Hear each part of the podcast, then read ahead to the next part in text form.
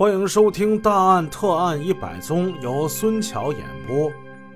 上回故事说到，三个来自于海南澄迈的年轻小伙子发现了江城特有的这种外露的天然气管道，他们意识到自己的机会来了。当地人觉得这是一道屏障，而对他们来说，这如履平地。这几个小子身轻体瘦。敏捷如猿猴，从小他们就在椰子树上爬上爬下，甚至是小朋友娱乐比赛的项目之一。攀爬登高那是他们的拿手好戏。但是，就算是攀爬的本领再强，在抢劫得手之后，他们也会选择从大门出去，可以减少下楼的风险。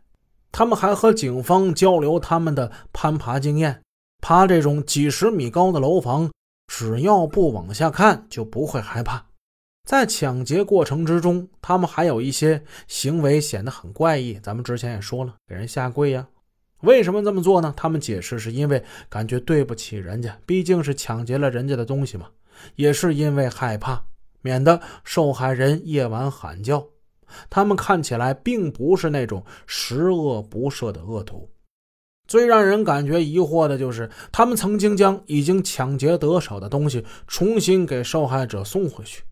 比如说，抢劫秦丹丹那天晚上，他们已经抢得了李小姐的两部手机和一千元现金。可是，他们在到楼上的秦丹丹家抢了金首饰、手提电脑、手机之后，却将几百元和一部手机归还给了小李姐妹。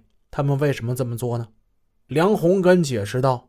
他们抢劫那姐妹俩的时候，跟他们进行了简单的对话沟通，是他们的话语温暖了他们坚硬而冰冷的心。当时他他就问我为什么要这么做，我说我们也没有办法，就没钱吃饭了。他就告诉我们，他们姐妹是怎么工作的，要是可以的话，还可以去他们那里去打工。李姓姐妹的善意让他们的良心深感不安。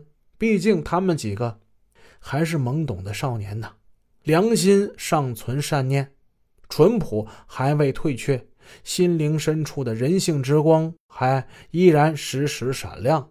这也是他们没有对受害人进行进一步加害的真正原因。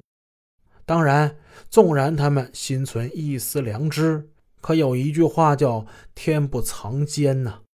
抢劫毕竟是一桩罪恶。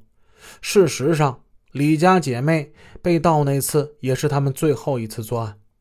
随后不到一个星期，他们就落网了吗？没有机会了。如果把盗窃也当成一种行业的话，可以说这个行业才是真正的高危行业。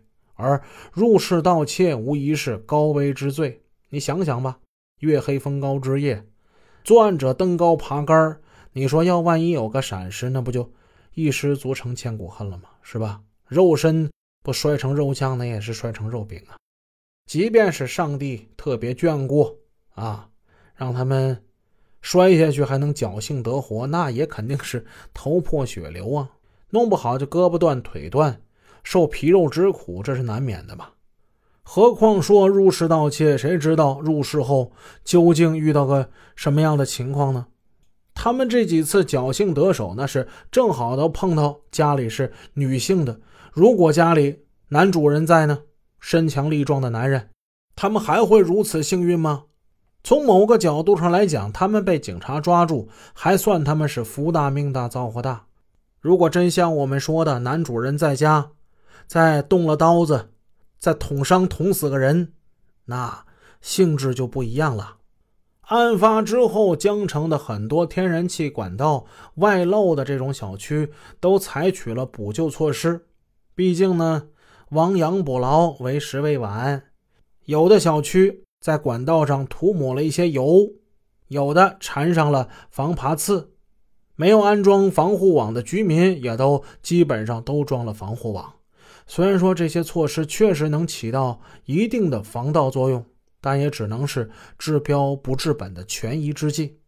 根据我国刑法第二百六十三条之规定，以暴力、胁迫或者其他方式抢劫公司财物的，处以三年以上十年以下有期徒刑；有下列情节之一的，处十年以上有期徒刑、无期徒刑或者死刑，并处罚金或没收财产。这其中的第一条就是入户抢劫，第二条是在公共交通工具上抢劫。三、抢劫银行或者抢劫其他金融机构；四、多次抢劫或者是抢劫数目较大的。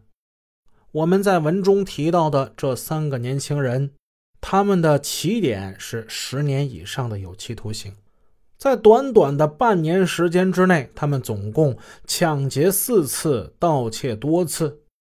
他们将以何种刑法被最终判罚，已经不是最重要的了。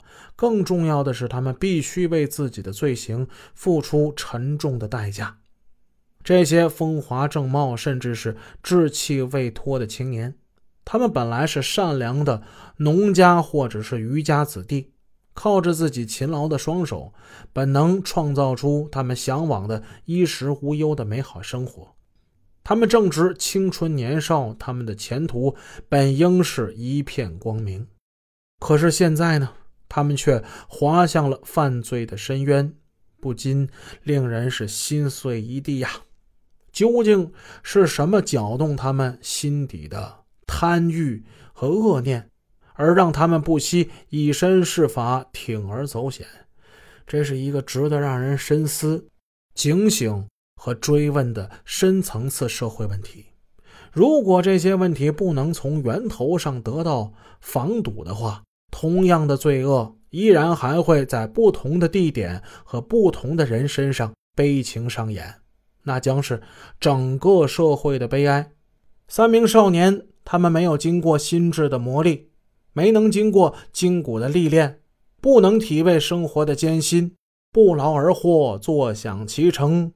贪图奢华和安逸，甚至好逸恶劳、不择手段、恶念平生，他们的下场注定是要遭受牢狱之苦的。明知抢劫是犯罪，却偏偏屡屡放纵自己的行为而不知悔改，这三个年轻人付出的代价将是沉重的。他们的人生之路依然漫长。在此呢，主播衷心希望。每一个刚刚迈入社会的年轻人，脚踏实地，走好人生的每一步，切莫误入歧途，后悔终生。好，又一个案子给大家讲完了，我是给大家讲大案的孙桥，咱们下一个案子再见。